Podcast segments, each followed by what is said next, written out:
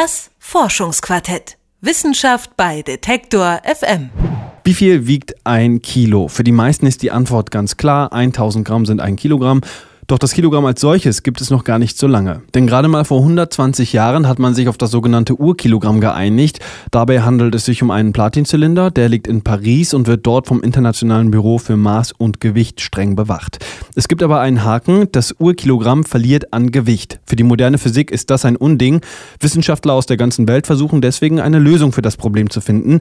Und einer, der auf einer ganz guten Spur ist, ist Arnold Nikolaus. Er arbeitet an der Physikalisch-Technischen Bundesanstalt in Braunschweig.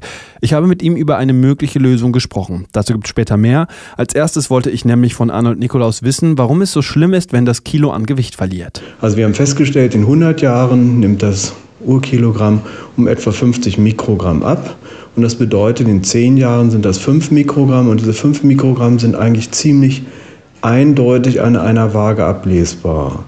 Und das ist eben beunruhigend, wenn man etwas zehn Jahre nicht benutzt, holt es aus dem Schrank, vergleicht es und dann, uch, das ist ja um eine ganze Anzeige nach unten gerutscht und weitere zehn Jahre später wieder dasselbe Spiel.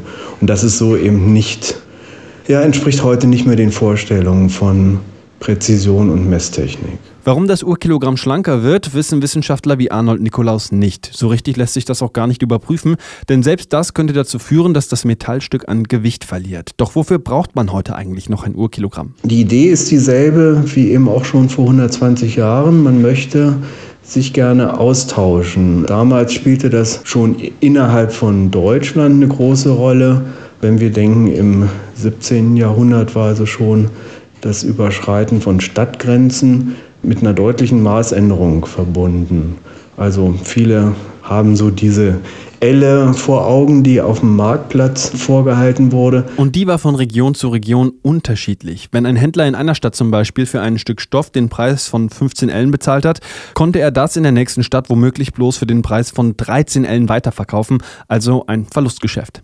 Und so ist das eben heute auch nicht anders. Wir wollen unsere Waren gerade eben als Exportweltmeister Deutschland verkaufen und möchten das so tun, dass wir da nicht draufzahlen. Und deshalb ist eben der Käufer daran interessiert, mit dem gleichen Maß zu messen wie der Verkäufer. Wissenschaftler wie Arnold Nikolaus von der Physikalisch-Technischen Bundesanstalt in Braunschweig suchen deswegen nach einer Lösung. Die Herausforderung ist dabei, einen Weg zu finden, der auf physikalischen Gesetzen beruht. Ein Beispiel ist der Meter, der beruht heutzutage nämlich auf der Berechnung der Lichtgeschwindigkeit. Doch wie lässt sich ein Kilogramm durch ein Naturgesetz ableiten?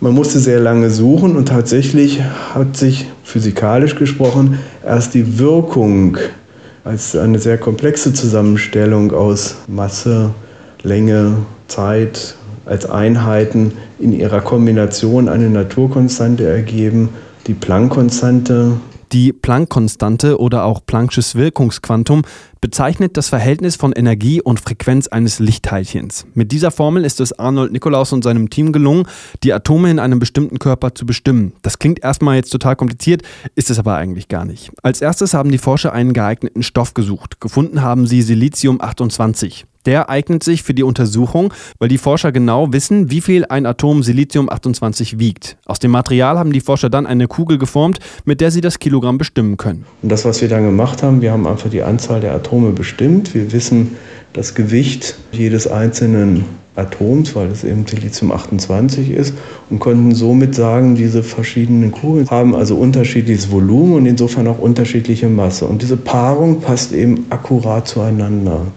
Und das ist eben auch ein Beweis dafür, dass dieses Verfahren im Prinzip eben funktioniert. Und das ist eben die Basis für eine ja, A, große Verbreitung dieser neuen Messmöglichkeit und womöglich eben etwas, was bestimmt auch wieder 100 Jahre halten wird. Dass die Kugel also nun genau ein Kilogramm schwer ist, ist kein Zufall mehr, anders als bei dem Pariser Urkilo. An jedem Ort der Welt können nun solche Silizium-28-Kugeln erzeugt werden. Wenn dabei alle Bedingungen eingehalten werden, wiegen auch die beim gleichen Volumen genau ein Kilogramm. Arnold Nikolaus sieht darin einen Gewinn für die weltweite Forschung. Dieses exakt galt bisher nur für das Urkilogramm. Und in Zukunft ist jede dieser Kugeln exakt.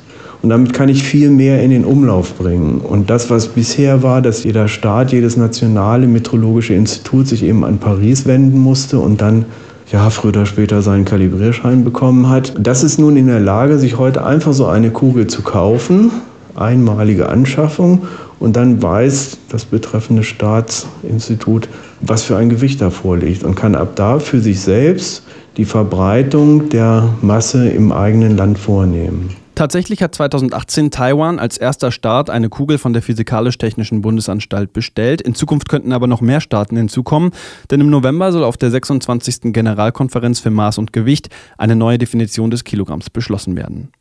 Ob das Verfahren der Forscher der Physikalisch-Technischen Bundesanstalt dann zur Regel wird, wird sich zeigen. Wie sie einen neuen Kilogramm bestimmt haben, hat mir der Physiker Arnold Nikolaus erklärt. Das Forschungsquartett. Wissenschaft bei Detektor FM.